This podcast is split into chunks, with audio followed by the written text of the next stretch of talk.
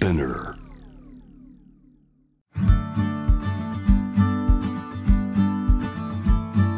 福本敦子のキックコスメ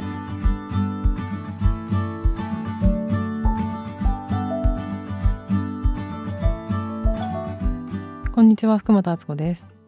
今日は日を浴びた日の厚コスメ的セルフケアのお話をしたいと思います私が個人的にとても暑いのが非常に苦手で特にコンクリートの照り返しがバーベキュー状態夏は。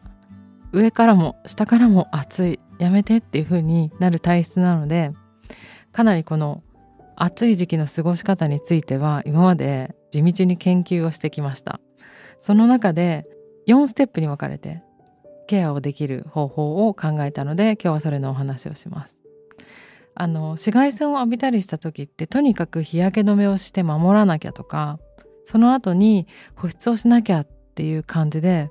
足していく足していくっていう方向にあの意識がいく人が多いかなと思うんですけどちょっと落ち着いて考えるとまず熱を取ることが大切で一回ハワイに行った時にお友達があの日を浴びすぎて紫外線アレルギーみたいなもの出てしまった時にその時に化粧水ばっかり足してもやっぱり引かなかったので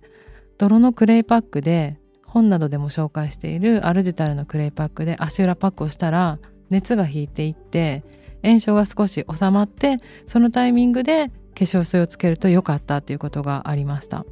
なので日を浴びすぎた日ってどうしても体にこう暑さが残っている肌の表面にも暑さが残っていると思うんですけどすぐ保湿ってよりかはそのステップとして一回熱を取りたいんですね。でその時にやっぱりクレイが有効でクレイだったらあのクレイのお風呂に入ったりとかもいいし自分でクレイパック作ったりとかもいいんですけど私は楽なのでアルジタルのやつを使っちゃっています。泥ってひんやりしてて冷たくて泥んこ遊びしてる時ってなんか気持ちよかった記憶があると思うんですけどああいう感じで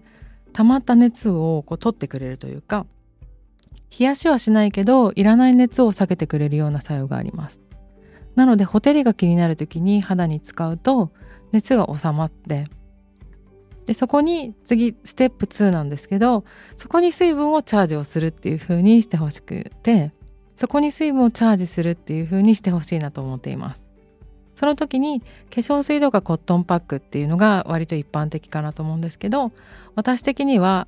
2冊目の「今からこれから好きを感じる美容と生活」にも書いたんですがジェル美容液が潤い成分がギュッて濃縮されていてしかも毛穴開いた毛穴に入りやすいっていうのでとってもおすすめです。ジェル状になってる美容液だとヒュンって入ってくれるのが早いからその分肌の内側に潤いがたまるような感じがしています。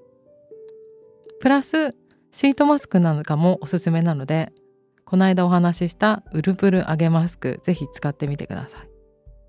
3つ目のステップは中からダメージを取るっていうことです。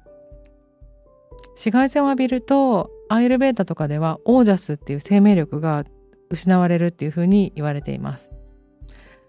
疲れやすくなるみたいな感じのことだと思うんですけど日浴びすぎたなっていう日はなんとなくだるかったり眠かったりすると思うんですけどそういう時はアロエのジュースとかを飲んでみたり熱を取るココナッツウォーターを飲んでみたりあとサプリメントなのでビタミン C 取ったりとか、